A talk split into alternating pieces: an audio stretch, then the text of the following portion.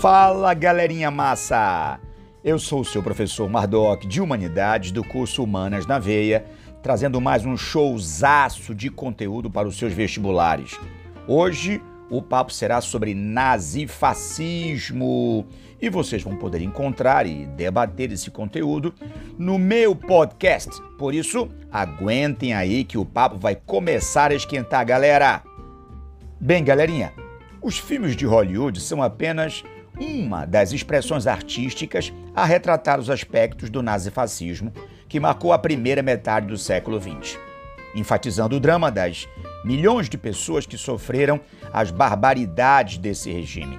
Nas obras, sejam elas baseadas em histórias reais ou não, os nazistas, em especial, receberam considerável atenção da indústria cinematográfica estadunidense que os retrata normalmente como os homens extremamente autoritários e cruéis.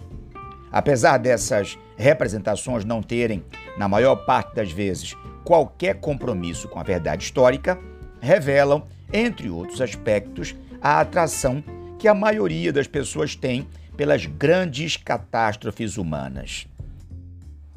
Dentro desse tema, por exemplo, um dos assuntos que são mais tratados e que mais comovem o público do cinema é o Holocausto. Impiedoso massacre cometido contra os judeus por alemães nazistas. Esse episódio da história foi revelado ao mundo após o fim da Segunda Grande Guerra Mundial em 45, quando as tropas comandadas por Adolf Hitler foram definitivamente derrotadas pelos aliados. Diante disso, com uma nação tão desenvolvida como a Alemanha, consentiu a ascensão do regime nazista, hein? o que levou a maioria dos alemães a ser convencida de que fazia parte de uma raça superior. Por qual razão o assassinato de milhões de inocentes não sensibilizou grande parte da sociedade alemã, que permanecia resignada frente aos desmandos do ditador Adolf Hitler? As respostas para essas perguntas nem sempre estão nos filmes. Agora, percebam bem esse conteúdo. Os pessimistas vão dizer que eu vou fracassar e que ditadores não têm mais graça, que o mal é algo muito sério. Estão errados. Se existe uma coisa que eu sei, é que o poder pode ser sempre ridicularizado. Quanto maior é o sujeito, maior é a força com que o riso vai lhe abater. Eu rio dos ditadores, mas eles não são desumanizados no filme. Em um momento, faço uma dança do ditador com o globo terrestre. E ali, esse pobre louco é algo além do ridículo. Um pequeno homem diante do mundo vasto e inconquistável, e ele acredita que o mundo é seu. Esse trecho é de Charles Chaplin sobre o seu filme O Grande Ditador, em 1940. O período entre a Primeira e a Segunda Guerra Mundial foi marcado por um grande abalo no sistema capitalista. A quebra da Bolsa de Nova York em 1929 revelou a fragilidade do liberalismo econômico. A crença na ideia de que o mercado se regulava de forma natural, sem a necessidade da intervenção do Estado, foi questionada durante a Grande Depressão. Naquele mesmo período, o liberalismo político, cujos fundamentos são a crença na eleição de representantes para os cargos de governo, a soberania do poder legislativo e o respeito a uma Constituição que limite a atuação dos chefes políticos, também entrou em crise. Muitos de seus princípios durante os anos 20 e 30 do século 20 passaram a sofrer críticas de diferentes setores da sociedade. O discurso a seguir que eu lhes trago, proferido na Alemanha naquele contexto, expõe as críticas dos nazistas aos princípios liberais. Ouçam bem. A nova Constituição alemã traduz em verdade muito pouco o espírito alemão. O direito eleitoral ampliado, a dominação do parlamento, a debilidade do governo, a insignificância do presidente e a prática do referendo tornam a Alemanha tão radical como nenhum grande país civilizado foi até agora. O seguinte trecho no discurso de Benito Mussolini, líder fascista italiano, dirigindo-se aos operários milaneses em 7 de outubro de 1934, reforça a noção do primeiro trecho. Preste atenção. Camisas negras de Milão, camaradas operários. Há cinco anos, as colunas de um templo que parecia desafiar os séculos desabaram. O que havia debaixo nessas ruínas? O fim de um período da história contemporânea, o fim da economia liberal.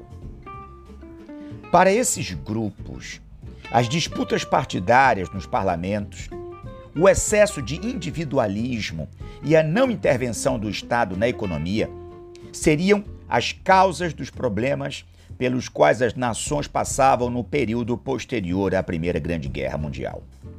De acordo com os fascistas e nazistas, o modelo liberal, surgido na Revolução Francesa e consolidado no século XIX, era insuficiente para reger as sociedades do século XX. Seria necessário, portanto, um governo forte que impedisse as disputas internas, resolvesse a crise econômica e fortalecesse o Estado diante de nações estrangeiras. Desse modo, os interesses particulares ou de classe seriam submetidos a um poder maior, o Estado. De acordo com o sexto ponto do programa do NSDAP, ou seja, o Partido Nazista de 1920, nós lutamos contra o parlamento corrompido, local de disputas partidárias conduzidas por pessoas desprovidas de caráter e capacidade. Foi nesse contexto, portanto, que a escalada dos regimes autoritários ocorreu na Europa. Seus principais representantes foram o fascismo, de Benito Mussolini na Itália, o nazismo, de Adolf Hitler na Alemanha, o franquismo, do general Franco na Espanha e o salazarismo de Salazar em Portugal. Apesar de apresentarem diferenças significativas, é possível observar características comuns entre os regimes fascista e o nazismo, uma vez que, além de se opor ao modelo liberal, o nazifascismo também direcionava suas críticas a outra poderosa ideologia da época, o comunismo. Para os nazistas e fascistas, o comunismo era responsável por incentivar a luta entre as classes. Essa ideia era perigosa, pois colocava em risco o bem maior, a unidade no interior do Estado. As propostas de tomada de poder pelo operariado eram vistas como ameaças à estabilidade da nação. O internacionalismo defendido pelos comunistas, a ideia de que as fronteiras entre os países deveriam desaparecer para que a revolução operária se expandisse pelo planeta, também era visto pelo fascismo como uma ameaça ao poder das nações. Além disso, as duas ideologias também se opunham ao igualitarismo, ou seja, enquanto para os comunistas o objetivo maior deveria ser a igualdade entre os homens. Para os seus críticos, a existência de grupos considerados superiores no interior de uma sociedade era fundamental. A oposição ao comunismo não ficava apenas no campo das ideias, já que os grupos fascistas, assim como o Partido Nazista, costumavam atacar com violência as manifestações operárias e os comícios ligados aos partidos de esquerda. Essas características fizeram com que os grupos fascistas e o partido nazista fossem classificados como sendo de extrema direita, opostos no espectro político dos grupos de esquerda. O nacionalismo exacerbado, ou seja, o sentimento intenso e exagerado que considera a nação o elemento mais importante da vida dos cidadãos, foi também uma das características desses regimes, já que os interesses da nação deveriam estar acima das vontades individuais ou de classe. Logo, todos deveriam se sacrificar pela nação e, em consequência disso, aqueles que se opusessem a essas determinações deveriam ser duramente reprimidos. Segundo essa concepção, a nação era entendida como uma espécie de corpo humano, cujo funcionamento depende necessariamente de cada um de seus elementos constitutivos. Considerando essas características, é possível afirmar que os nazistas dependiam, ou melhor, defendiam a ideia de um Estado centralizador e autoritário, opondo-se a uma lógica liberal. O culto ao líder foi outro fator presente no fascismo e no nazismo. A crença quase cega em um líder infalível foi comum nos estados autoritários durante o período. Adolf Hitler era chamado de Führer pelos alemães e Mussolini era o grande Duce. As duas palavras têm um significado semelhante, algo parecido com guia, líder. Em um contexto de crise econômica, no qual alguns países ainda sofriam com os efeitos da Primeira Guerra, a figura do líder parecia apresentar a solução para os problemas vividos pelos indivíduos nessas sociedades. Essa imagem em relação aos líderes era construída com um apoio de uma imensa propaganda. Os regimes nazifascistas utilizavam esse meio para reforçar a obediência dos indivíduos e para difundir os seus princípios na sociedade. As grandes manifestações públicas, a construção de obras e de edifícios, os símbolos e os uniformes colaboravam para disseminar esses ideais.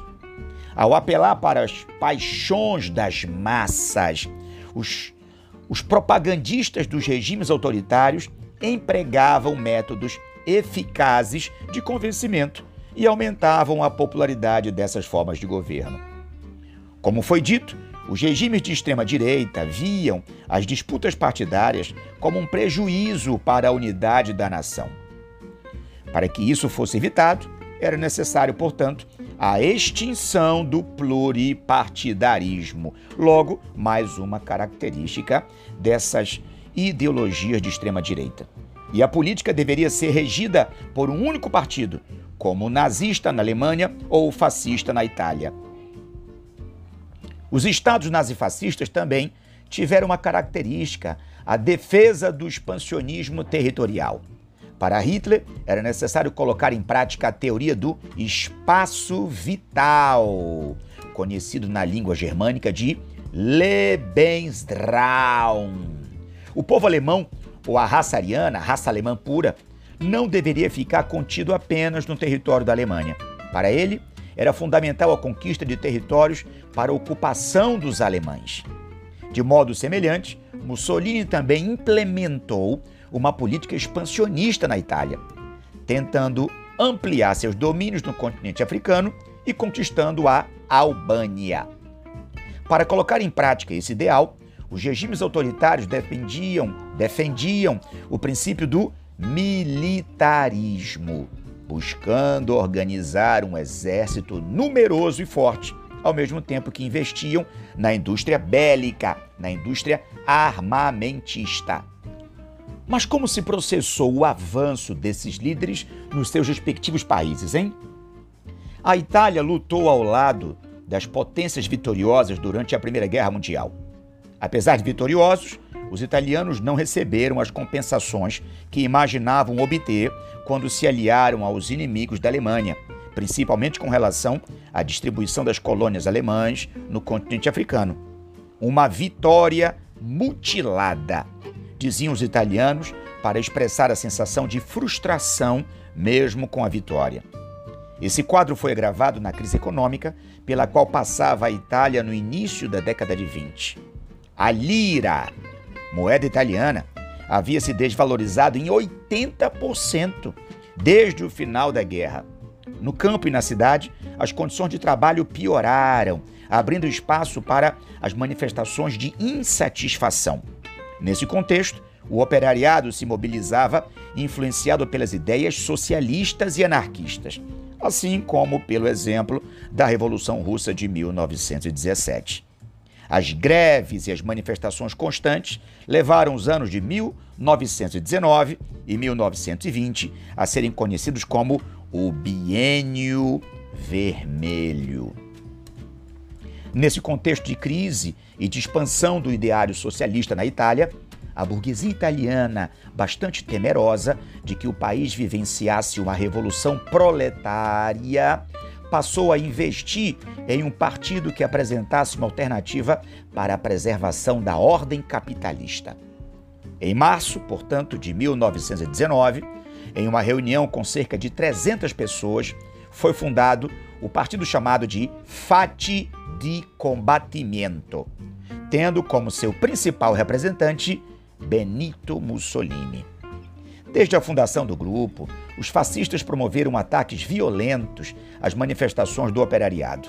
Greves e comícios eram alvos dos seguidores do Fati de combatimento. A palavra fati vem de feixe, aquele cinturão formado por cada um dos indivíduos de combate, o povo combatendo pelo desenvolvimento do país. Esse seria o espírito dos fati de combatimento. Armas de fogo e explosivos eram utilizados pelos fascistas para dispersar os trabalhadores que estivessem envolvidos nesses atos. A ligação entre o partido e as ideias comunistas era um principal ponto a que os seguidores de Mussolini se opunham. De acordo com eles, deveria haver uma luta contra o destrutivismo da esquerda. Esse fato fez com que muitos membros da elite aderissem ao fascismo, já que ele poderia representar uma forma de conter o avanço das ideias de esquerda entre os trabalhadores.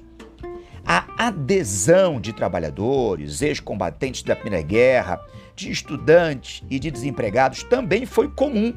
Para eles, a monarquia italiana e a tendência liberal eram incapazes de solucionar os problemas pelos quais a Itália passava na época.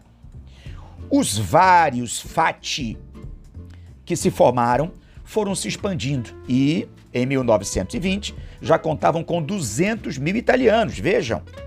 Em 1921, com o objetivo de unificar todos os grupos, foi fundado o Partido Fascista, sob o controle de Benito Mussolini. Em 1922, ocorreu a maior manifestação dos fascistas até então. 25 mil camisas negras provenientes de várias regiões da Itália reuniram-se em Roma. Após a marcha sobre Roma, o rei Vítor Emanuel III, temendo que as agitações pudessem levar à proclamação da República, nomeou Mussolini como primeiro-ministro. Ainda em 24, o Partido Fascista conseguiu a maioria das cadeiras no parlamento italiano por meio de fraudes e de violência que garantiram a eleição de seus deputados. Aqueles que se opuseram ao processo foram reprimidos, como o deputado socialista Giacomo Matteotti, assassinado por fascistas. Em 1925, uma reforma constitucional permitiu a proibição das greves e o fechamento dos sindicatos impondo também limites à liberdade de expressão e à organização entre os indivíduos. Além disso, os partidos políticos, com exceção do fascista, foram extintos. Do ponto de vista econômico, o Estado passava a interferir na economia de forma direta.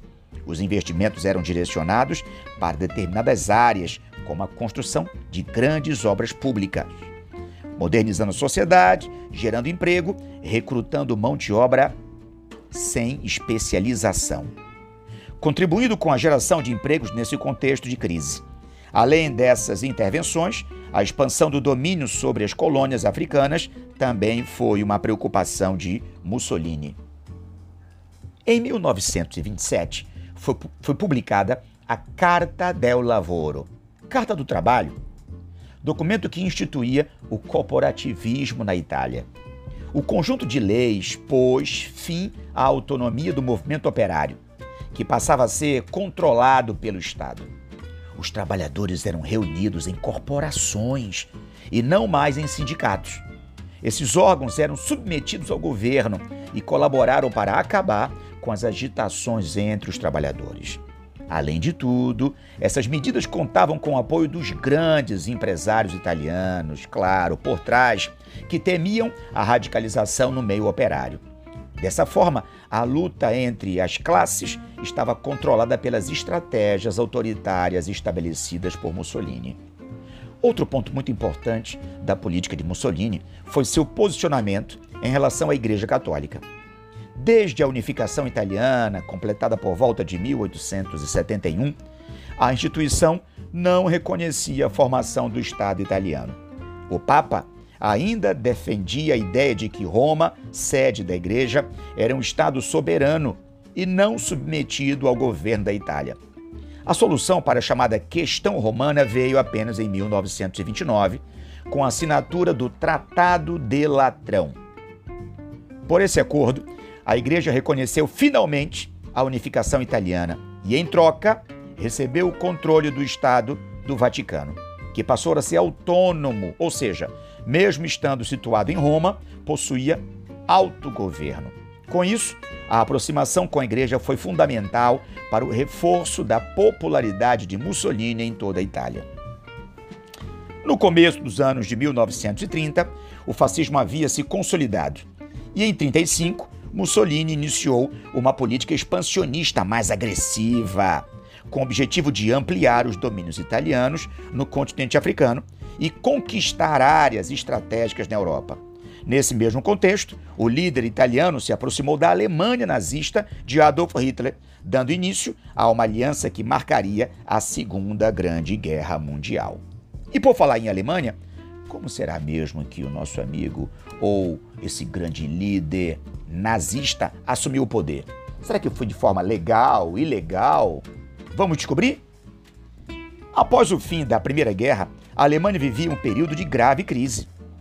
Com a derrota no conflito, chegava ao fim a breve história do Segundo Reich, o Império Alemão.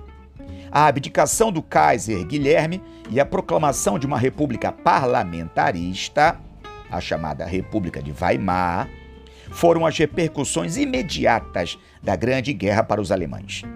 Os prejuízos econômicos e as perdas humanas ainda seriam agravados pelas condições impostas pelas nações vitoriosas com a assinatura do Tratado de Versalhes, também conhecido com o nome de Tratado de Versailles.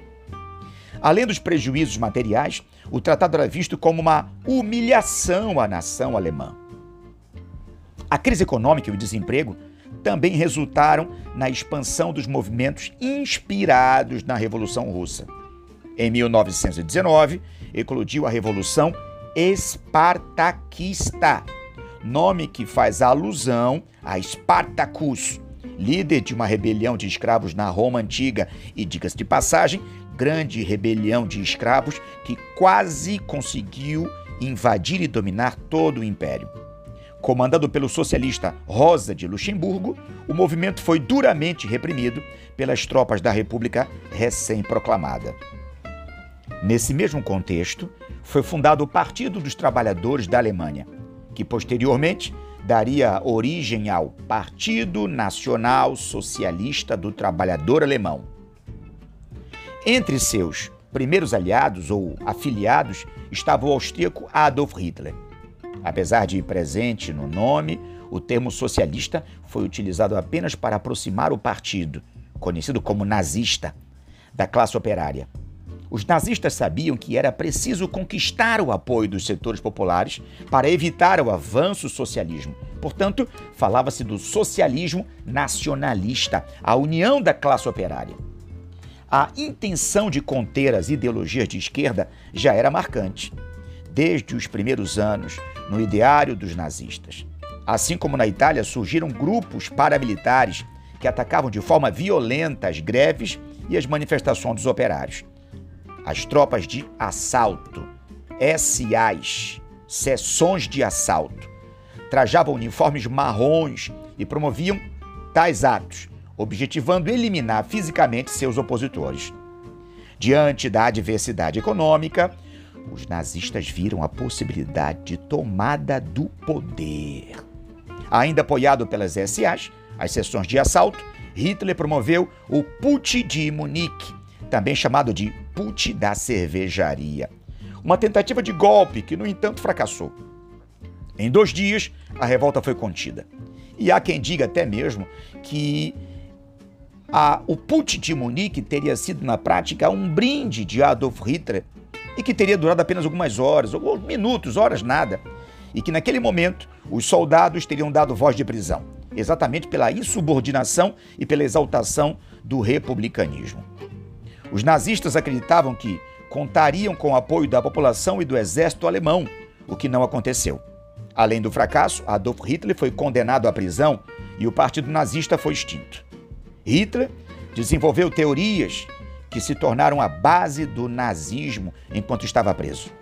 Ele defendia a supremacia da raça ariana e o ódio aos judeus, o que é conhecido hoje com o nome de antissemitismo, visto como responsáveis pelas mazelas que atingiam a Alemanha. Além disso, o Estado deveria estar acima dos indivíduos e deveria ser exaltado tanto em cerimônias públicas como no ambiente doméstico e em outras esferas da vida social. Para reunir todos os arianos em uma só nação, Hitler defendia uma política expansionista, com o objetivo de ampliar o alcance do nazismo e a eliminação dos grupos inimigos. O período após o golpe fracassado em 1923 foi de ligeira recuperação econômica.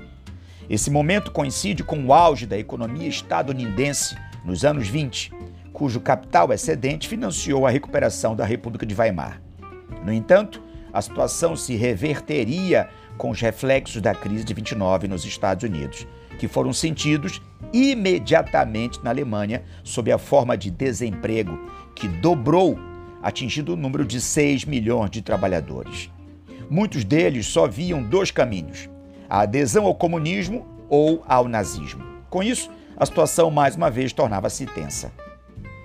Nesse contexto, Hitler, que saíra da prisão em 1924 e havia refundado o Partido Nazista, modificou sua estratégia de atuação. O fracasso da tentativa do golpe o levou a considerar um novo método. A participação nas eleições seria o modo de alcançar o poder, e a crise econômica facilitava essa situação para os seguidores do nazismo. Após a quebra da Bolsa de Nova York, os candidatos nazistas começavam a ganhar uma quantidade cada vez mais expressiva de votos. Além do apoio vindo das urnas, o Partido Nazista ganhava a aprovação dos empresários alemães interessados em conter o avanço do socialismo. Agora, e o que falarmos sobre o antissemitismo, hein? Ou melhor ainda, posso até mesmo ilustrar para vocês aqui as Olimpíadas de 1936, exatamente valorizando esse nacionalismo exacerbado e utilizando essa política como estratégia de Hitler para unir a nação. Porém, acabou sofrendo certos reveses. As Olimpíadas de 36 deveriam servir para enaltecer a grandeza da Alemanha nazista e de seus princípios, como a exaltação da raça ariana, considerada superior. No atletismo, no entanto, as quatro medalhas conquistadas por o negro, o Jesse Owens, foram um golpe na tentativa de engrandecer os ideários sobre a superioridade germânica. A palavra antissemitismo foi criada no século XIX para definir o ódio aos judeus. Entretanto, as questões envolvendo os judeus e os povos europeus são mais antigas. Para dizer a verdade, semita não representa apenas o tronco formado por judeus, mas por uma outra gama formada por árabes, sarracenos, berberes. O que acontece é que nesse cenário os judeus acabaram sendo destacados. Os judeus, por sinal, que viviam em terras dominadas pelo Império Romano, por exemplo, foram perseguidos por não aceitarem a incorporação de elementos religiosos e culturais. Depois disso, durante a Idade Média, a divergência de crenças entre judeus e cristãos gerou uma série de conflitos. Nesse período, foram construídas visões negativas sobre os judeus, que eram ridicularizados e forçados, muitas vezes, à conversão ao cristianismo, sendo chamados de cristãos novos. Vale destacar que, no fim da Idade Média, muitos judeus alcançaram certa prosperidade econômica através do comércio e da realização de empréstimos. A visão negativa sobre os judeus, alicerçada principalmente na visão religiosa, perdurou por toda a Idade Moderna. No final do século XIX, quando a religião e o Estado começavam a se separar, a perseguição aos judeus ganhou uma nova interpretação. No lugar da justificativa religiosa, entrava a justificativa supostamente científica, a da inferioridade racial. Os movimentos nacionalistas em ascensão no período julgavam os comunistas, ou melhor, as comunidades judaicas, como ameaças às nações europeias. Os judeus passaram a ser vistos como aproveitadores que se apropriaram das riquezas nacionais, ou seja, não eram considerados parte da nação. Na Alemanha, na França e na Rússia, por exemplo, o antissemitismo se mostrava presente. Tal situação não se modificou e, nesse sentimento contra os judeus, foi utilizado por Hitler, segundo o qual, segundo o qual, a principal causa dos problemas alemães era o povo judeu. O líder nazista culpava-os, por exemplo, pela pobreza dos arianos, já que muitos judeus foram ou eram homens ricos. Além disso, atribuía a essa população a culpa pela expansão do comunismo na Europa e pela derrota alemã na Grande Guerra, na Primeira Grande Guerra Mundial. Ao escolher o inimigo para o povo alemão, Hitler reforçava a unidade e o nacionalismo, pois para ele era necessária a união de todos contra esse inimigo comum. Posso também acrescentar a esse nosso papo o papel do cinema e a propaganda do nazismo. Vamos lá? O cinema foi, indubitavelmente, o setor que recebeu maior atenção e investimentos do regime nazista. Desde o início de sua carreira política, Adolf Hitler já reconhecia o enorme potencial oferecido pelas imagens, em especial pelo cinema na veiculação de ideologias e na conquista das massas. Assim, o cinema esteve fortemente vinculado ao crescimento partidário e à escalada eleitoral dos nazistas. Antes mesmo da ascensão de Hitler ao poder, foram produzidos os primeiros filmes de propaganda nazista. Durante os 12 anos de regime nazista, estima-se que foram produzidos mais de 1.350 longa-metragens que buscaram de várias formas enaltecer o nazismo, estimulando a grande maioria da população alemã a participar da experiência nazista, além de colocar a Alemanha em segundo lugar na produção cinematográfica mundial, atrás apenas dos Estados Unidos da América. No entanto, é importante destacar que, submetida às leis de mercado e seguindo a orientação de Goebbels, valorização da produção de filmes de propaganda indireta. A maior parte da produção cinematográfica nazista foi dedicada ao entretenimento, sendo filmes aparentemente escapistas, mesmo quando diluíam em seus enredos alguma conotação político-ideológica. Como o nazismo, no começo dos anos 30, 1930, ainda estava buscando construir uma imagem idealizada do regime, os seus primeiros filmes foram partidários e patrióticos, apresentando os comunistas e os judeus como os grandes inimigos da Alemanha. Nos filmes nazistas, o bem e o mal eram ordenados de modo a provocar violentas emoções e não deixar dúvidas no espectador sobre qual lado escolher. Nos primeiros filmes, os comunistas eram sempre retratados de forma sutilmente caricatural, até gradualmente serem revelados como força maléfica. Mais adiante apareceriam filmes dedicados aos ingleses, aos eslavos, aos russos, aos judeus, etc. A diferença estava no combate direto dentro dos mais antigos, o que imprimia o caráter político e doutrinário já nos filmes posteriores, buscou-se associar indiretamente determinado povo ou raça com as noções de perversidade, destruição e exploração. Em 1932, ocorreram eleições para a presidência da Alemanha. Apesar do aumento da influência do nazismo, o candidato Adolf Hitler foi derrotado pelo general Hindenburgo, herói de guerra alemão.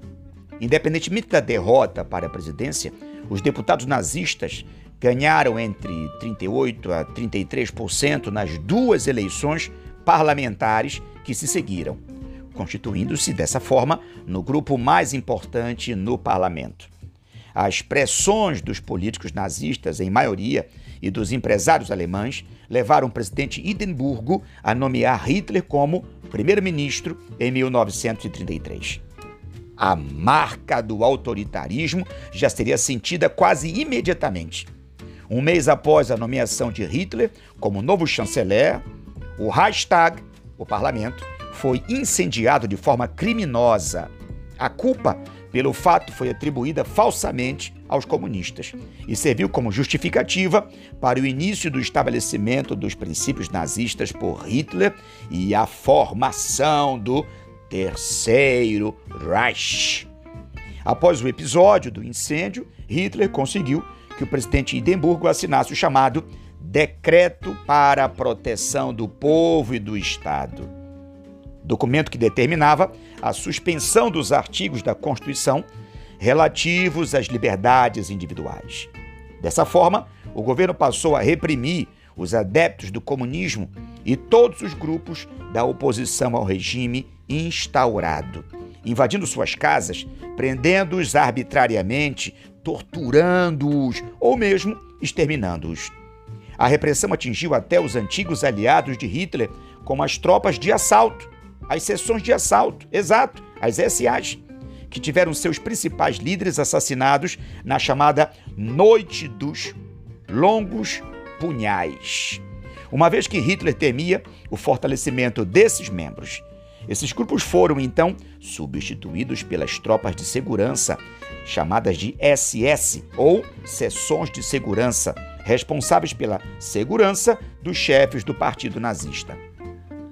Era o início de um governo extremamente repressivo e autoritário. E por isso, o regime nazista também era chamado de totalitário. Nos governos totalitários, o poder soberano ultrapassa todos os limites, inclusive os constitucionais, ou seja, o Estado se sobrepõe aos indivíduos, que devem aceitar passivamente todas as determinações do líder, assim como o controle do Estado sobre todos os setores da sua vida cotidiana. De acordo com o dicionário de política de Norbert Pobio, os elementos que definem um Estado totalitário são: olha o que eu trouxe para vocês. Escutem bem. Uma ideologia oficial tendente a cobrir todo o âmbito da existência humana e a qual se supõe aderirem todos, pelo menos passivamente. Um partido de massa único, tipicamente conduzido por um só homem, um sistema de controle policial baseado no terror, um monopólio quase completo dos meios de comunicação de massa. O monopólio quase completo do aparelho bélico. E, enfim, o controle centralizado da economia. O alvo é o de conseguir o controle total de toda a organização social a serviço de um movimento ideologicamente caracterizado. Após a morte de Hindenburgo, Hitler foi nomeado chefe de Estado alemão e assim o Führer chegava ao poder máximo da Alemanha. Não me perguntem, porque até hoje temos grandes suspeitas de que Hitler teria dado cabo do presidente. Do ponto de vista econômico, a ascensão dos nazistas representou a recuperação da economia alemã e a política intervencionista de Hitler amenizou as consequências da Grande Depressão da Alemanha. É importante notar que tal recuperação ocorreu em um período no qual a economia mundial também começava a dar sinais de uma ligeira melhora após os anos mais graves da crise. O controle sobre a economia pelo Estado garantiu a execução de um plano de grandes obras públicas, que, além de gerar empregos, reaquecia vários setores da indústria, como o da construção civil. Os investimentos, cada vez maiores na indústria bélica, produziam o mesmo efeito. O alistamento militar também colaborava para reduzir o número de desempregados. Nesse ponto, já é possível notar que Hitler começava a descumprir algumas das determinações do Tratado de Paz de Versalhes. Para ele, a humilhação da derrota na guerra foi completada com a assinatura desse documento. O tratado não gerava apenas esse clima de revanchismo, mas também era, para muitos, responsável pela situação econômica pela qual os alemães passavam. ao não pagar as indenizações estabelecidas, investir na indústria bélica e reforçar o potencial militar alemão, Hitler conseguia promover o crescimento da economia e agradar aqueles que viam no Tratado de Versalhes uma grande ofensa à nação germânica. Logo nos anos iniciais do governo nazista, o PIB, isso, o produto interno bruto da Alemanha, cresceu em média 9.5% ao ano. E a recuperação da indústria também foi significativa. Esse avanço econômico facilitou a implantação de medidas políticas de cunho autoritário, inspiradas nos princípios nazistas. Do ponto de vista político, a repressão se intensificava por meio das seções de segurança, as SS, uma tropa de elite fiel ao partido nazista, que era incumbida de eliminar as tentativas de organização da oposição, assim como as ameaças ao nazismo e aos seus líderes, comandadas por Heinrich Himmler, e contando com mais de meio milhão de componentes. As tropas da SS foram responsáveis por disseminar a prática do terror como forma de ação contra os opositores.